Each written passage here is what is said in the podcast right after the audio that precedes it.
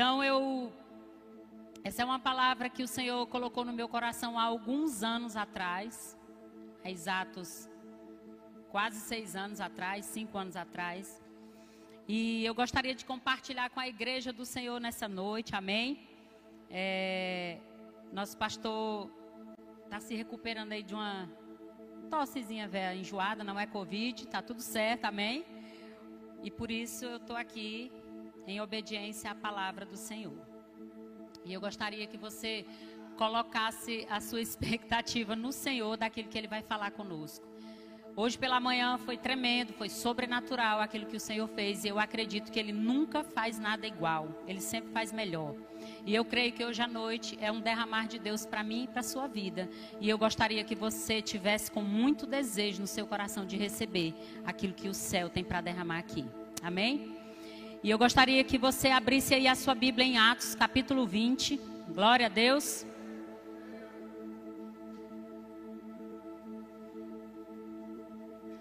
Atos, capítulo 20.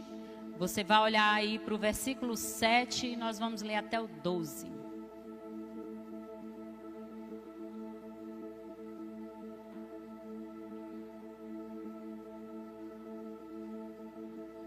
Está aqui no, te, na, no telão também. Atos capítulo 20, versículo 7 ao 12, nos diz assim: No primeiro dia da semana, reunimos-nos para partir o pão e Paulo falou ao povo. Pretendo partir no dia seguinte, continuou falando até a meia-noite. Havia muitas candeias no piso superior onde estávamos reunidos um jovem chamado Eutico, que estava sentado numa janela, adormeceu profundamente. Durante o longo discurso de Paulo, vencido pelo sono, caiu do terceiro andar. Quando levantaram, estava morto. Paulo desceu, inclinou-se sobre o rapaz e o abraçou, dizendo: Não fiquem alarmados, ele está vivo. Então subiu novamente, partiu o pão e comeu. Depois continuou a falar até o amanhecer e foi embora. Levaram vivo o jovem, o que muito os consolou. Amém? E nesse texto de hoje, nós, a primeira coisa que eu e você precisamos compreender a respeito desse texto é o contexto dele, em que situação ele aconteceu. Paulo estava numa viagem missionária, era uma viagem onde ele precisava edificar algumas igrejas, e essa era uma igreja em, na qual ele estava de passagem, e ele tinha um ensino muito poderoso, que o objetivo desse ensino era firmar aqueles irmãos daquela igreja. Só que era um ensino talvez de, vamos imaginar aqui um ensino que, que precisaria assim de uma semana, mas ele não tinha tempo, não dava tempo, porque ele, durante essa viagem ele precisava passar em alguns lugares. E ele tinha uma certa pressa de falar tudo o que ele precisava falar para ensinar aquela igreja, mas o tempo era pouco. Então ele precisou estender ou estender a mensagem um pouco mais. E a outra coisa que você precisa compreender com relação a esse texto é que as pessoas que estavam ali não eram pessoas novas. Eram pessoas que congregavam naquela igreja. Então era uma igreja que precisava ser edificada pelo Senhor. E outra coisa que eu quero lembrar você é que quando nós olhamos para a igreja de Atos, nós vamos ver sinais, prodígios e maravilhas feitos através dos apóstolos, do qual Paulo fazia parte de um deles. E eu creio que o derramar do Espírito Santo dentro daquele contexto era muito sobrenatural. Então, quando a igreja se reunia, coisas extraordinárias aconteciam. Por quê? Porque era uma igreja que tinha fome, desejo, desespero para aprender e para crescer em Deus. E esse, esse texto que nós acabamos de ler, Paulo, eu acredito que a situação aqui não era diferente. O derramar de Deus, as revelações de Deus, o sobrenatural de Deus estava acontecendo naquele lugar. Porém, nós vamos ver aqui a postura de um rapaz daquela igreja, daquele lugar que fazia parte, com uma postura meio estranha, com uma postura esquisita, pode-se dizer assim. Imagine que você veio a esse culto e você chega aqui e o seu objetivo é ouvir a voz de Deus, é ser edificado pelo Senhor. Pelo menos eu quero acreditar que todas as vezes que nós saímos das nossas casas ou que nós sentamos na frente do, da tela dos nossos smartphones ou computadores para assistir um culto, o desejo e o objetivo do nosso coração é que o Senhor fale conosco. Amém? Só que a postura desse rapaz vai revelar que ele não estava assim tão interessado quanto a maioria das pessoas. A maneira ou o lugar que ele escolheu para cultuar, para fazer parte daquilo que estava acontecendo, deixou ele numa situação estranha. E a Bíblia vai dizer que ele dormiu. Mas a Bíblia não relata se a Bíblia tivesse parado só aí de que ele dormiu, já estava, já era estranho. Mas a Bíblia diz que ele dormiu profundamente. E eu gostaria de caminhar nessa noite dentro desse comportamento, dessa atitude que esse rapaz teve. É, Wendes, coloca para mim a imagem aí da, da mensagem. Então, Esse rapaz, ele fazia parte do grupo de obreiros da igreja. Então, eu achei isso aqui num, numa figurinha, eu achei muito interessante. Por quê? Porque é basicamente isso aqui. As janelas das igrejas da época, ou desse contexto bíblico, não eram uma janela como aquela, que, que é fina, que o objetivo é só ver o que acontece de lá para cá e daqui para lá. Era, eram janelas largas então você observa essa imagem que ele está muito bem acomodado na janela. Né? Então no, eu, eu acredito que se a janela fosse incômoda, como talvez é aquela ali, se alguém tentar sentar naquela janela, vai se incomodar muito rapidamente, porque ela não cabe a gente inteira. Logicamente que ele teria saído do lugar, mas a janela era confortável. E a primeira coisa que eu quero que você compreenda a respeito daquilo que eu quero ministrar nessa noite e o título que eu dei para essa mensagem é Os Perigos da Janela. A primeira coisa que eu quero destacar a respeito da janela é que a janela, ela é um lugar confortável. Ela não é um lugar ruim de se ficar. E as igrejas antigas dessa época aqui eram igrejas que tinham várias janelas, né? Na época nem existia ar condicionado, então logicamente que era necessário ter janela para ocorrer uma ventilação. Não é como as igrejas de hoje, que, que nós temos o templo quase que todo fechado. Só que o lugar de se alguém sentar para adorar a Deus, para cultuar a Deus, não é numa janela. Todo templo tem cadeira, tem banco, tem um lugar adequado. E nós precisamos compreender que a primeira coisa que eu e você precisamos compreender a respeito desse texto é, e que eu quero tirar de ensino para mim e para você nessa noite. Nós estamos aqui por causa de quem? Você saiu da sua casa para adorar a quem? Para cultuar a quem? É a primeira pergunta que eu gostaria de fazer nessa noite. Quando aquele jovem saiu de casa, que ele se arrumou, que ele vestiu a roupa dele, eu acredito que o objetivo dele era basicamente o nosso. Eu vou à igreja hoje porque eu quero adorar a Deus, porque eu quero ser direcionado por Deus, porque eu quero aprender de Deus, porque eu quero ser edificada por Deus. Sim ou não? Só que a pergunta que não quer calar: janela é o lugar de se sentar para adorar? É o lugar de se sentar para cultuar? Não, não é um lugar. Então, o que eu e você precisamos compreender é que esse contexto que aconteceu aqui nessa época dessa igreja não é diferente dos nossos tempos. Infelizmente, muitos ainda têm escolhido a janela para se sentar. Muitos cristãos, muitos irmãos ainda têm escolhido a janela para se sentar. E o que eu quero que você compreenda nessa noite é que as janelas representadas hoje no nosso dia a dia não são mais as janelas físicas como a da época de, dessa igreja de Atos. Eu podia citar um exemplo para você de uma janela que tem feito muitas pessoas cambalearem nas suas fé, na sua fé e até desistirem, cansarem, morrerem na fé. Chama-se entretenimento. Essa é uma janela que muitas pessoas têm escolhido durante o culto, durante um mover de Deus, e ainda abrem a boca e ainda reclamam quando as coisas começam a acontecer na vida delas. Como eu disse e repito, as janelas espirituais que muitas pessoas têm escolhido hoje não são as mesmas de antes. A janela que esse jovem estava é uma janela física, uma janela natural. Mas pode ser que alguns dos que me ouvem, alguns dos que estão aqui, estão em janelas e eu gostaria de caminhar dentro desse princípio bíblico e que nós fôssemos alertadas pelo Senhor nessa noite. Amém?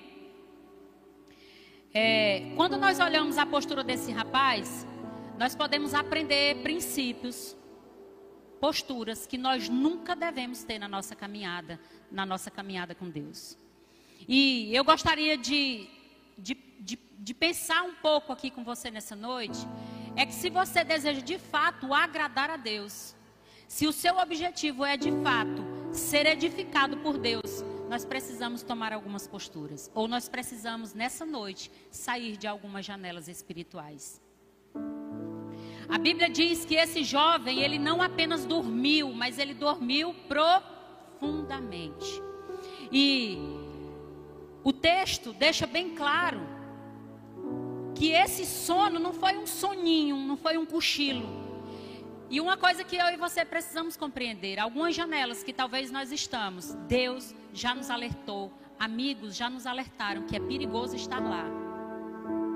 Quando uma pessoa cai, quando uma pessoa cai de uma janela espiritual, ele não caiu de uma hora para outra.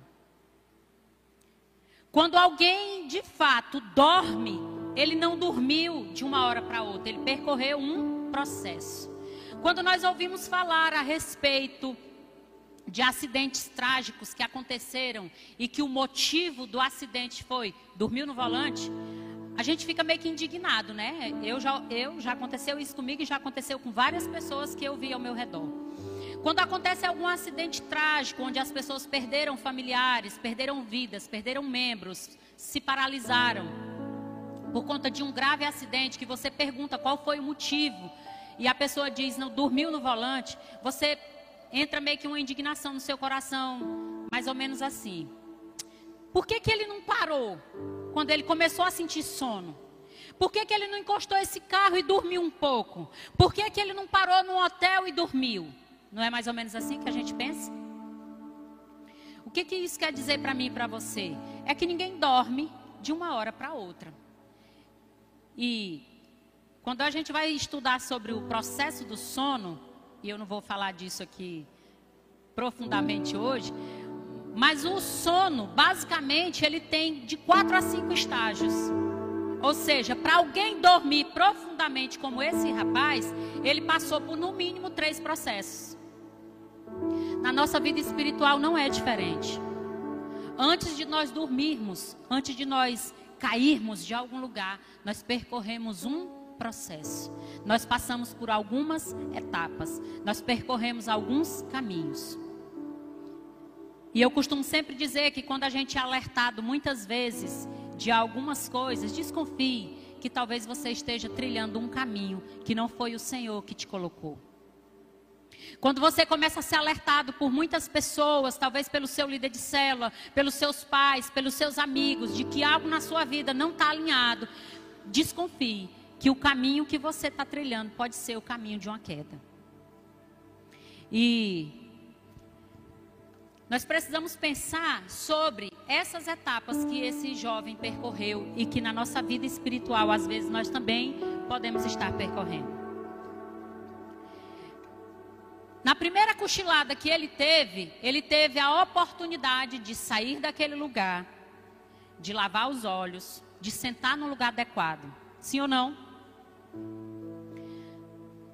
A primeira cochilada que alguém tem quando está dentro de um carro dirigindo e já sabe qual é o caminho que ele vai trilhar, qual seria a atitude dele? Parar, tomar um café, esperar mais um pouco ou pelo menos dormir um pouco antes de pegar a estrada novamente. Na nossa vida espiritual é a mesma coisa. No primeiro alerta, pare. No primeiro alerta de Deus para a sua vida. De repente você está aqui hoje, ou você está me ouvindo aí pela internet, e você já, já deu um alerta de que, a, que a sua vida espiritual não está boa. Você de repente tem perdido o desejo de, de congregar, de estar aqui. Você talvez tenha perdido a vontade de estar com pessoas, de cuidar de pessoas. E isso é alertas que o Senhor está te dando. E nessa noite o Senhor está falando conosco. Acorda. Pare o que você está fazendo. Retome o seu caminho. Pode ser que esse caminho que você está percorrendo seja um caminho de queda e de morte. E o Senhor está falando conosco aqui nessa noite. Amém? Então, eu gostaria de falar com você nessa noite, de fazer uma pergunta. O que que levou? E é uma pergunta que eu e você precisamos nos fazer todos os dias. O que que leva uma pessoa a dormir na vida espiritual? Ou o que que leva uma pessoa a cair na sua vida espiritual? Existem alguns processos, como eu disse, o sono, tanto físico quanto espiritual, ele tem uns passos. E eu gostaria de caminhar dentro de alguns passos aqui para você compreender se de repente você não está em algum estágio desse. Ou talvez você seja alguém que está aqui, que como Paulo, vai ajudar alguém que está caminhando dentro desse processo. A primeira coisa que leva e que eu entendo que tem levado muitas pessoas a caírem é a preguiça espiritual. Lá em, em, em Cânticos, no capítulo. Alguém coloca aí para mim, por favor? Cânticos, capítulo 5, versículo 2, conta uma história bem bacana que nós precisamos aprender nessa noite. E a Bíblia diz assim: e aqui é a história da igreja, do relacionamento do noivo com a noiva. É a história contada de, de, de que tipo de relacionamento nós precisamos ter com o Senhor. E lá em, canto, em Cânticos ou Cantares, como você tem aí a sua versão de Bíblia, lá no capítulo 5, no versículo, a partir do versículo 2, diz assim: Eu estava quase dormindo, mas o meu coração estava acordado. Escutem, o meu amado está batendo. Abra-me a porta, minha irmã, minha querida minha pomba, minha mulher ideal, pois a minha cabeça está encharcada de orvalho, o meu cabelo da humildade da noite. Isso é Deus dizendo para ela que quer ter um relacionamento com ela. Mas olha o que, que ela responde para ela. Primeira coisa que o texto diz é que ela estava quase dormindo, mas o coração dela estava acordado. Preste atenção. Antes de nós dormirmos, o nosso espírito vai haver uma inquietação dentro de nós. Olha o que, que ela responde para ele: Já lavei os meus pés, terei que sujá-los de novo? O meu amado pôs a mão em uma abertura da tranca, meu coração começou a palpitar por causa dele. Levantei-me para abrir a porta, minhas mãos destilavam mirra, meus dedos vertiam mirra na maçaneta da tranca. Eu abri, mas o meu amado se fora. O texto vai continuar falando de algumas preciosidades e no final dele, lá no versículo 7, a Bíblia diz que ela saiu, ela acordou, saiu. E ela encontrou com os guardas da cidade que a espancaram. Sabe o que, é que eu entendo com esse texto? Deus deseja ter momentos extraordinários conosco. Mas sabe o que, é que a gente tem dito para Ele? Nossa, estou tão cansada, Jesus. Ah, não, já passei o dia todinho trabalhando, vou ter que ir para a igreja hoje.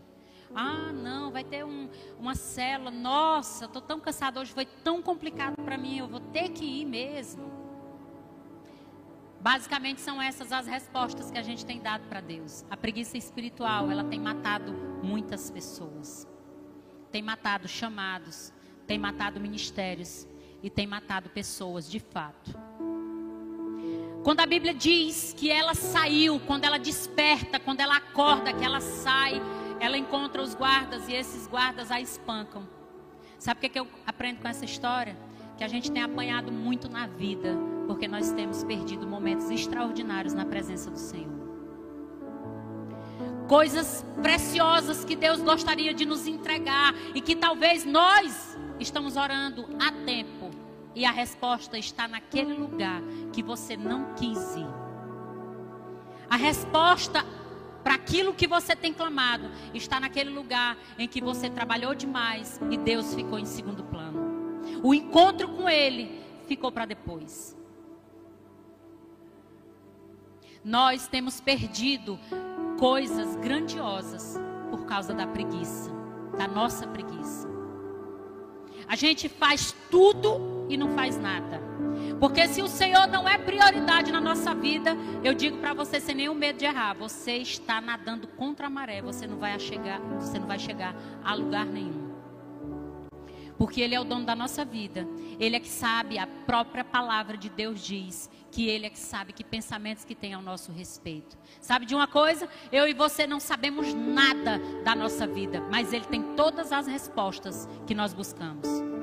Mas é necessário que haja uma disposição do nosso coração em estar com Ele, em buscar a presença dEle, em saber o que Ele tem para nós.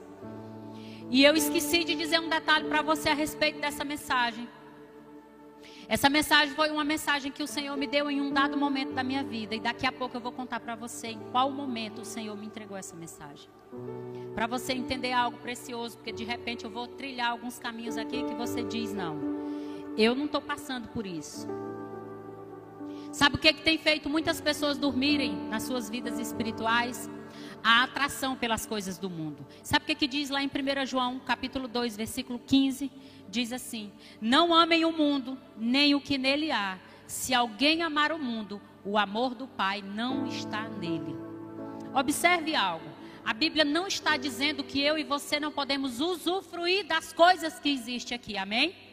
A Bíblia está dizendo que eu não posso amar. Não amem o mundo e nem o que nele há. O que, que a Bíblia está dizendo? Não dedique todo o seu esforço à sua vida, porque a Bíblia diz que eu preciso amar ao Senhor de todo o meu coração, de todo o meu entendimento, de todas as minhas forças. E sabe o que, que a gente tem feito? Qual é o caminho que a gente tem pego? O inverso. Nós temos amado o mundo com todas as nossas forças, com todo o nosso entendimento, com tudo que nós temos. E aí talvez você está aqui, está me ouvindo aí e diz: Não, mas eu amo o Senhor. É muito simples a gente responder se ama o Senhor ou não. Ele é prioridade na nossa vida? Quanto tempo nós dedicamos a Ele? Se a resposta for se você fizer uma análise da sua vida e você descobrir que você só tem tempo para Deus no domingo, a resposta é: você não ama o Senhor. Se eu e você compreendemos que Ele é que sabe que pensamentos que tem ao nosso respeito, que Ele é o dono da nossa vida e nós nunca temos tempo, temos tido tempo para Ele, tem alguma coisa errada com esse amor. E a atração pelas coisas do mundo tem feito muitas pessoas dormirem, cochilarem. E sabe, amados, o amor pelas coisas do mundo tem feito as pessoas dormirem de uma maneira estranha e esquisita. Alguém aqui já precisou fazer uma endoscopia? Ou um exame que precisasse de sedativo? Muito, muitas pessoas. Ou uma cirurgia que precisasse ser sedado. O sono que a gente dorme durante esse período, quando a gente faz um exame ou um sedativo, que a gente precisa de um remédio, ele é esquisito. Ele parece que deixa você irritado, angustiado, sabe? Não é aquele sono que te restaura, que te dá forças para continuar um dia seguinte, como o sono real. O mundo tem feito exatamente isso conosco. Quando nós somos, é, é como se o mundo nos enfeitiçasse, colocasse um sedativo espiritual em nós, e aí a gente fica rodado, perdido. Entende? Esse é o sono que muitas pessoas têm dormido, não é aquele sono restaurador. Porque tem amado mais ao mundo do que as coisas de Deus. Tem sido enfeitiçada, enganado pelas coisas do mundo. Sabe uma outra coisa que tem nos feito dormir na nossa vida espiritual? São as feridas. São as mágoas, são os ressentimentos. Sabe? Lá em Provérbios 18, 19 diz assim: O irmão ofendido, ele é mais inacessível do que uma cidade fortificada. As discussões, as discussões são como as portas trancadas de uma cidadela. Pessoas que acreditam que tudo precisa girar em torno dele. Se ele entra na igreja, os líderes ou os pastores não o cumprimentam, não viu que ele chegou, não dá uma boa noite, ele já fica ofendido. E sabe uma coisa que nós aprendemos no CIUSI esse, essa semana retrasada? Uma coisa poderosa. Nós tivemos uma palavra sobre carências. E uma coisa que me marcou, uma fala do pastor que estava ministrando sobre carência, foi quando ele disse, pastor Eurípides, ele disse assim: que carência não é um sentimento, carência é uma doença. E doença, ela precisa ser tratada, ela não pode ser ama, amaciada, ela não pode ser passado à mão, ela tem que ser tratada. Sabe, tem pessoas que, que querem que o mundo gire em torno delas, que querem ser o centro das atenções. Pessoas que guardam feridas desde a infância, ou sei lá, do ano passado, há 10 anos atrás, por algo que fizeram com ela, e ela acredita que o mundo tem que dar conta disso. Ei, não. A Bíblia diz que uma pessoa ofendida, ele é como uma cidade fortificada. É alguém que é trancado por dentro. Alguém que já assistiu aquele filme Troia? O filme conta a história de uma cidade extremamente fortificada. Era impossível entrar em Troia. Só que os inimigos estudaram, estudaram, tentaram primeiro entrar. Não conseguiram.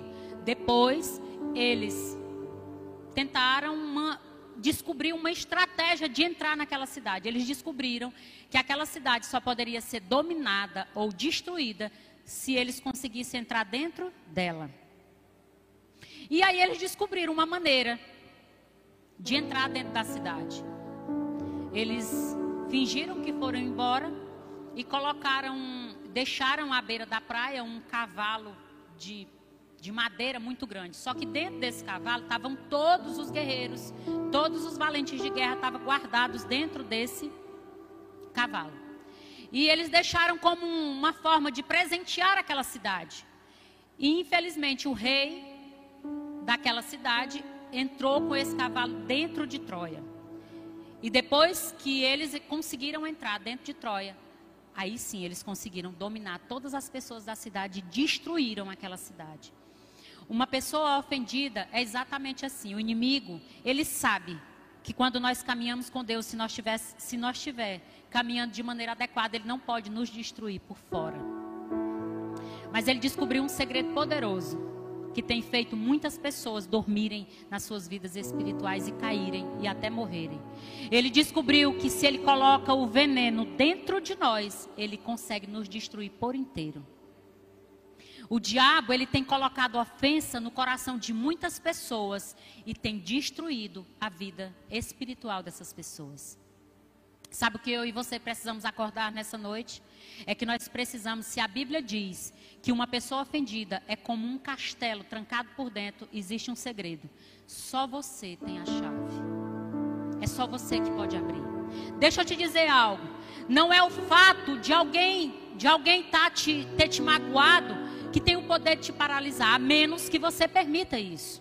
E sabe o que nós descobrimos esses dias lá no CIUS? Uma fala do pastor Eurípides, e que ele vive, ele descobriu isso, porque ele foi alguém extremamente ferido e ofendido desde a infância. Uma frase que nos marcou, né, pastora? Ninguém nos deve nada. Esse foi uma das coisas que ajudou muitas pessoas a arrancarem, a saírem, a, a, a, a começar a governar na terra. Foi descobrindo que o governo está dentro de si. Ninguém nos deve nada. Sabe aquela pessoa que nos magoou, que nos feriu, que fez algo que não foi legal conosco? Ela não nos deve nada. Você precisa entender isso nessa noite. E sair daqui com uma mentalidade diferente. Para que você não seja o próximo a cair na sua vida espiritual ou declinar. Misericórdia? Uma outra coisa que faz com que as pessoas durmam e caiam e morram nas suas vidas espirituais são problemas de relacionamento. Por que, que eu coloquei problemas de relacionamento antes, coloquei feridas antes de problemas de relacionamento? Porque geralmente problemas de relacionamento está ligado a feridas emocionais, a ofensas, doenças na alma que as pessoas não decidiram se curar. Então, problemas de relacionamento têm feito com que muitas pessoas entrem em desordens espirituais em suas vidas. Sabe o que, que a Bíblia diz lá no Salmo 92, 13? A Bíblia diz assim: plantados na casa do Senhor florescerão nos atros do nosso Deus. Sabe qual é a única maneira de nós frutificarmos? É nós estarmos plantados no corpo de Cristo. E o único jeito de nós estarmos no corpo de Cristo é aprendendo a se relacionar. Sabe por quê? Aqui tem gente de toda espécie. Glória a Deus, que Deus não fez ninguém igual. Aqui todo mundo tem um talento, aqui todo mundo fala de um jeito, aqui todo mundo tem um temperamento. E isso foi Deus quem colocou. Mas a Bíblia também conta um segredo para nós. A Bíblia diz que só tem um jeito de eu florescer: frutificar para Deus é estando plantado na casa dele. Sabe o que que diz lá em Hebreus capítulo 10, versículo 25? Uma ordem de Deus para mim e para você diz assim: Não deixemos de reunir-nos como igreja, segundo o costume de alguns, mas encorajemos-nos uns aos outros, ainda mais quando vocês veem que se aproxima o grande dia. Sabe o que, que Deus está dizendo para mim e para você? Jesus está para voltar. Os sinais estão acontecendo. Quando vocês perceberem, quanto mais vocês perceberem isso, mais vocês precisam estar juntos. Sabe por quê? Porque o diabo ele está trabalhando de todas as maneiras para nos dispersar, para fazer com que a gente perca a bênção, para fazer com que a gente perca a herança que Deus tem para nós. Eu assisti um documentário há muitos anos atrás, muitos anos não, acho que seis anos atrás. E esse documentário, ele me, ele me marcou a respeito do poder de congregar, do poder de estar plantado na casa do Senhor. E esse documentário falava sobre a vida do leão na selva, como é que ele vive. E de várias curiosidades, de várias coisas bacanas que eu aprendi naquele dia com esse documentário, uma coisa me marcou. É que o leão, ele não é o mais forte, ele não é o maior, mas ele é considerado o rei da selva. E ele consegue abater uma, uma presa, sei lá, três, quatro vezes maior que ele. Mas ele tem um segredo que ele se utiliza para abater essas presas que são maiores que ele. Sabe qual é? Sabe qual é a artimanha que ele usa para abater as presas maiores do que ele? Ele usa dois critérios básicos. O primeiro, ele observa no meio de um bando quem está para trás ou quem está sozinho. O segundo critério que ele usa, ou o primeiro, que a ordem não vai alterar, é aqueles animais que estão feridos. Por que, que eu coloquei aqui feridas e problemas de relacionamento têm feito pessoas serem abatidas pelo inimigo da mesma maneira? Porque naquele dia Deus falou algo muito poderoso comigo. E o Espírito Santo me disse: o inimigo usa a mesma estratégia para destruir os meus filhos. Ele se utiliza, ele abate aquelas pessoas que se afastam do corpo. Todas as pessoas que estão afastadas do corpo de Cristo Deus, elas, do corpo de Cristo, elas são uma presa fácil nas mãos do inimigo. E as feridas, elas são mais fáceis ainda. Porque uma pessoa ferida, ela não tem a mesma mobilidade que uma pessoa que está sã. Uma pessoa que está ferida, ela anda mais lenta, ela anda com algumas limitações. O diabo não mudou a estratégia dele, ainda hoje ele se utiliza dessa. Ele usa pessoas que estão afastadas, ele acaba com a vida delas e as que estão feridas. Então, essas esse contexto que eu acabei de falar para você tem feito muitas pessoas desistirem da sua fé e caírem das janelas que tem decidido se sentar.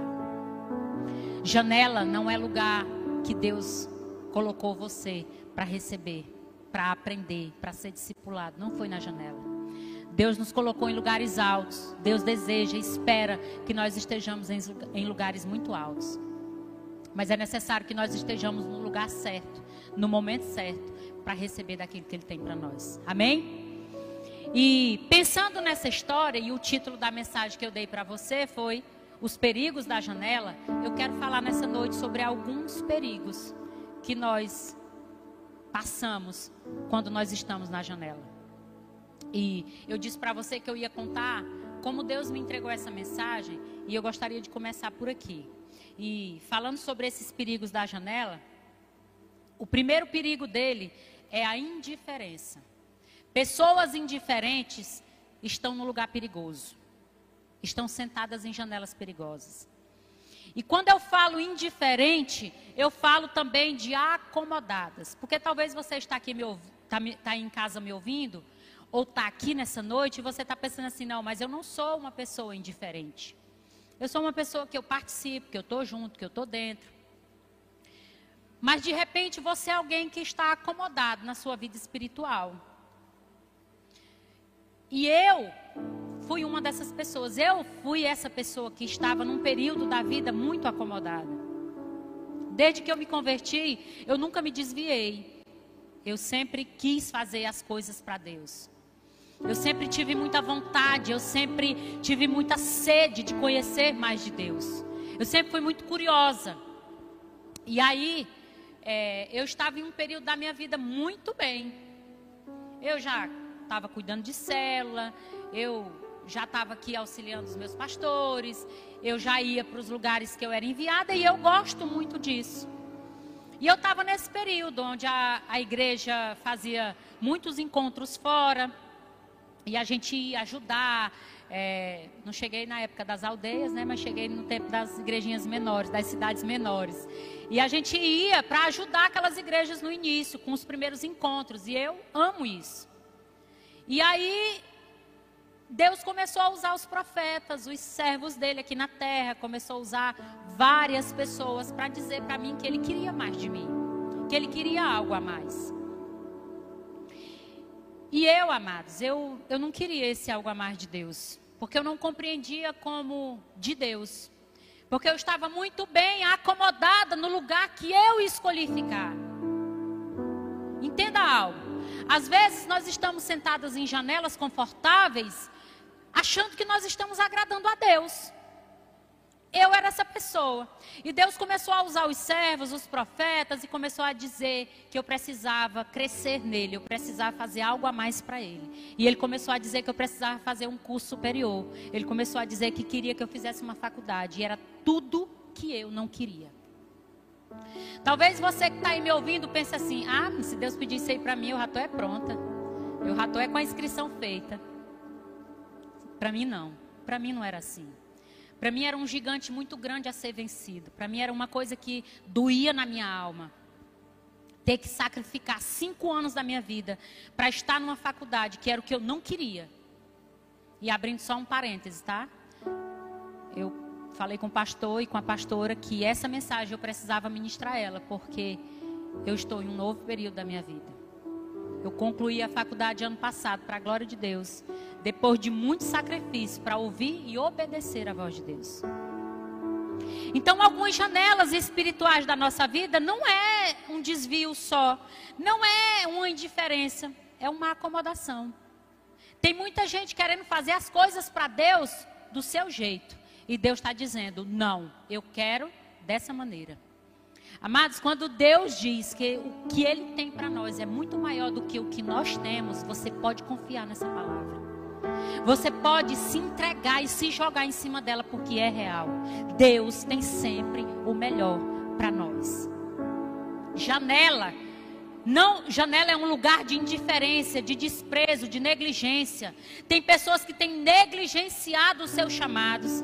Tem pessoas aqui que têm negligenciado a presença de Deus. Tem pessoas aqui que têm sido se tornado indiferente a tudo que Deus está fazendo. E ainda dizem que Deus não está fazendo na vida dele. Deus quer fazer, mas você não tem permitido. Deus, Deus espera, amados. Entenda algo. Você talvez que está aqui hoje, que entrou nessa igreja hoje, ou que está ouvindo aí pela internet, você pode estar pensando que a sua vida está muito boa, mas deixa eu te dizer, Deus não quer me ver, não quer ver você desse tamanho que você está.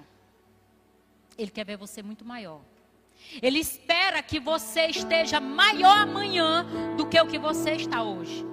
Ele espera que você tenha crescido um pouco mais nele amanhã, ano que vem, do que o que você tem hoje. Sabe, alguns chamados, alguns ministérios têm, têm, têm ficado adormecidos porque você se acomodou.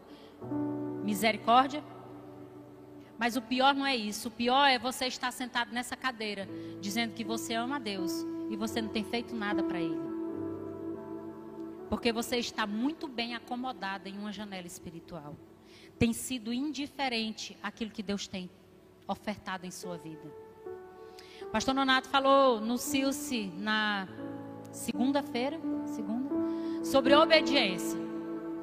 E ele começou a mensagem dizendo assim: se nós queremos obedecer a Deus, mas nós não saímos do lugar em que nós estamos, nós estamos sendo desobedientes. Deixa eu explicar isso para você de uma maneira prática. Deus tem falado coisas extraordinárias, e eu não vou nem falar nos lugares que você tem andado, mas daqui desse altar, Deus tem falado coisas extraordinárias, Deus tem derramado coisas grandes demais para a nossa vida. A pergunta é: o que você tem feito com cada palavra que você tem ouvido aqui aos domingos? Semana passada, a Samara falou sobre a importância de, de sermos direcionados pelo Senhor, de sermos guiados pelo Senhor. A pergunta que não quer calar: o que, que você fez essa semana? Você parou para ouvir a voz de Deus e ser guiado por Ele? Não responda. Essa é uma pergunta pessoal. Se você não fez nada, se durante de domingo para cá e eu estou falando só de domingo para cá. Vou nem falar do ano passado para cá, dos cinco anos que talvez Deus tenha falado com você. Como eu disse para você, eu dei trabalho para Deus. Eu passei dois anos ouvindo Deus falar comigo que eu precisava fazer essa faculdade e eu não obedeci. Perdi dois anos. Já podia estar tá terminando o mestrado, né? Perdi dois anos. Entende? Porque eu não quis obedecer à voz de Deus. Porque eu fui negligente quanto àquilo que Deus estava falando. Samara falou domingo também que quando Deus repete algo muitas vezes, isso significa que nós precisamos parar, porque aquilo é algo muito importante na sua vida. Deixa eu te dizer algo. Talvez você é alguém que está me ouvindo nessa noite e você já tenha ouvido várias vezes a mesma palavra a respeito do que Deus tem para você. Pare tudo o que você está fazendo e pergunte para Deus quando se é para fazer ontem, se é hoje, se é para começar a fazer, porque se Deus já falou várias vezes, é porque isso tem um significado muito importante que pode alterar a tua vida e, atorar, e, e alterar a vida dos teus descendentes. Amém? Então, nessa janela, ele estava indiferente, ele estava acomodado. Janela é um lugar de distração. Preste atenção, se você está sentado confortável em uma janela, quer dizer que você nem está lá e nem está aqui. Esse jovem eutico que estava sentado nessa janela, ele estava sentado numa janela larga que dava de frente para o porto da cidade. Tá? O contexto bíblico aqui. Então, ele estava observando que o porto, não sei se você já teve a oportunidade de passar em frente ou ir num porto, Porto é um lugar de muito barulho. Num porto você vai ouvir barulho de daquele, da, das chaminés, daquela chaminés grande, que eu não sei se é chaminé o nome, dos navios. Aquela barulho bem grande que quem está em praia, se você vê um navio, você consegue ouvir a voz desse barulho. É lugar de barulho de mar, mas também é lugar de barulho de pessoas. Então, janela é um lugar de distração. Observe se de repente você, alguém que está aqui nessa noite, e não está sendo levada por algumas distrações na sua vida. Quem está sentado numa janela está distraído. Não consegue nem absorver o que está lá fora e muito menos o que está aqui dentro. Sabe por que, que o jovem Eutico dormiu naquela janela? Porque ele estava distraído. E distração faz você ficar entediado. Quando você está distraído, você fica entediado. Nós nunca daremos conta de servir a dois senhores, é o que a Bíblia diz. Que ou nós diz, ou, porque, por quê? Porque ou nós vamos nos dedicar demais a um e esquecer o outro, ou nós vamos nos devotar muito a um e esquecer o outro. É assim que acontece. Janela é lugar de estarmos distraídos. E eu queria que você fizesse uma análise nessa noite. Será que você está em algum lugar que tem te distraído, te enrolado? Sabe, amados, nós temos muito, muitos, muitas distrações hoje. Nós temos um celular na nossa mão, e celular não é o inimigo, amém? O diabo não é, é, as redes sociais, é o que você faz dela que se torna uma janela na sua vida. Quanto tempo você dedica a isso? Será que você tem dedicado mais tempo a olhar a vida dos outros? Porque de verdade, é o que a gente faz muito, né? Quando a gente fica ali com aquele dedinho olhando rede social, a gente está mais vendo e sendo infectado de repente por algumas coisas que você está vendo do que sendo edificado. E o que Deus espera de mim e de você é que nós, nós saiamos dessa janela da distração hoje. Porque o lugar que nós precisamos estar é o lugar que Deus quer falar conosco. É o lugar que Deus quer nos levar para o centro da vontade dele. Quando eu disse para você que eu demorei dois anos para ouvir a voz de Deus, foi o dia que Deus me deu essa mensagem. Foi o dia que eu fui chorar no meu quarto. Uma das coisas que mais eu tinha facilidade na vida, tinha não, tenho e vou continuar tendo, é de abrir a palavra de Deus e entender o que Deus está falando. Mas sabe quando você abre a Bíblia que fica sem sentido, você não entende mais o que está sendo dito ali? Isso estava acontecendo comigo. Começou a acontecer comigo. E um dia o pastor pediu para me trazer uma palavra para a igreja. E eu fui para o meu lugar de oração, que é o cantinho da cama. E eu estava lá nesse lugar.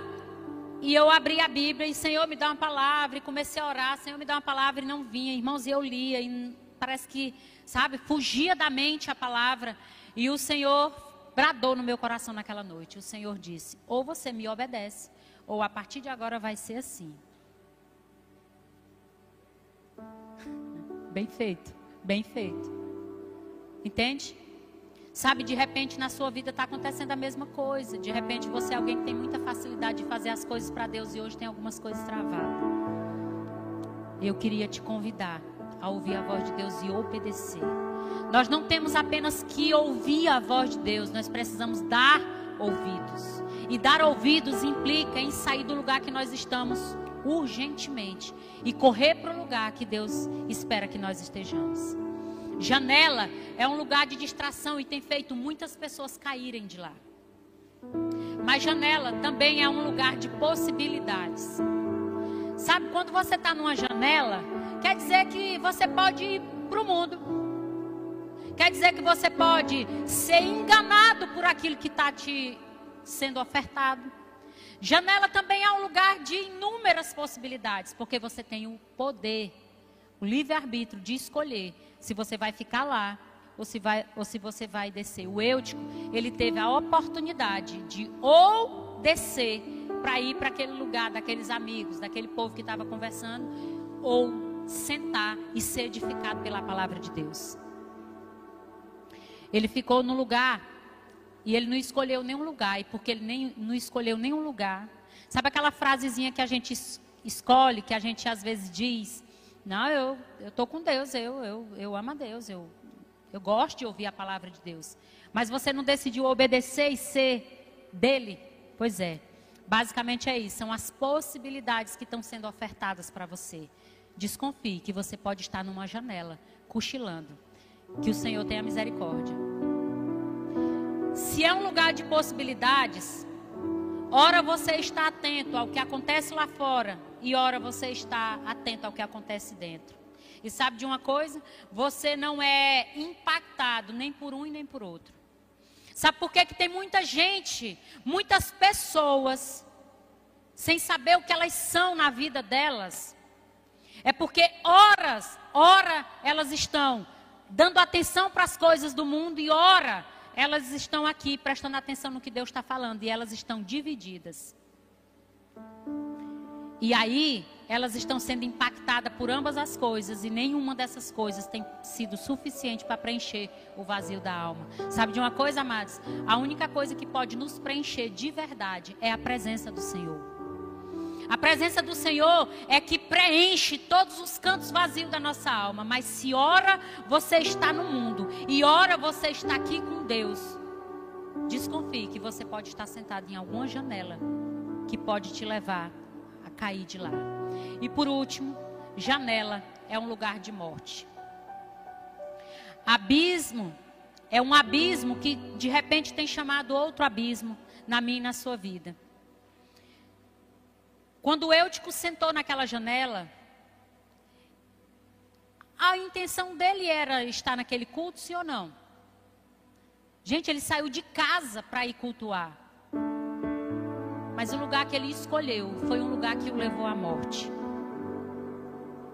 Sabe, eu tenho visto muitas pessoas que acreditam que elas estão servindo a Deus, mas elas estão sentadas em um lugar que está levando elas para a morte.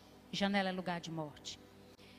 Eu queria que você, nessa noite, pensasse a respeito de tudo que foi falado aqui. Se de repente você não está sentado em alguma dessas janelas. Será se você está sendo influenciada pelas possibilidades que o mundo tem te ofertado?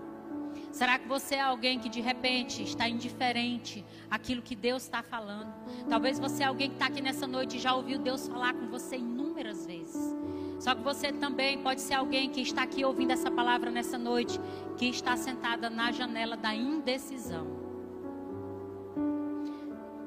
Deus já tem falado que Ele quer o seu coração, que Ele quer governar, que Ele quer liderar, que Ele quer edificar a sua casa mas você ainda não decidiu entregar o controle de verdade para Ele. Talvez você está na janela da indecisão, se você caminha com Deus ou se você continua nos lugares pensativa, se você vai perder algumas coisas. Deixa eu te falar, quem caminha com Deus não perde nada, muito pelo contrário, ganha a vida eterna, é o que a Bíblia diz. Se nós pudéssemos abrir aqui para pessoas testemunharem do que elas já ganharam em Deus a restauração dos seus casamentos, o retorno da vida dos seus filhos, a restauração da sua alma. Quantas pessoas Deus tem curado, Deus tem restaurado. Hoje é noite de você descer dessa janela da indecisão e decidir de fato entregar a sua vida para Jesus.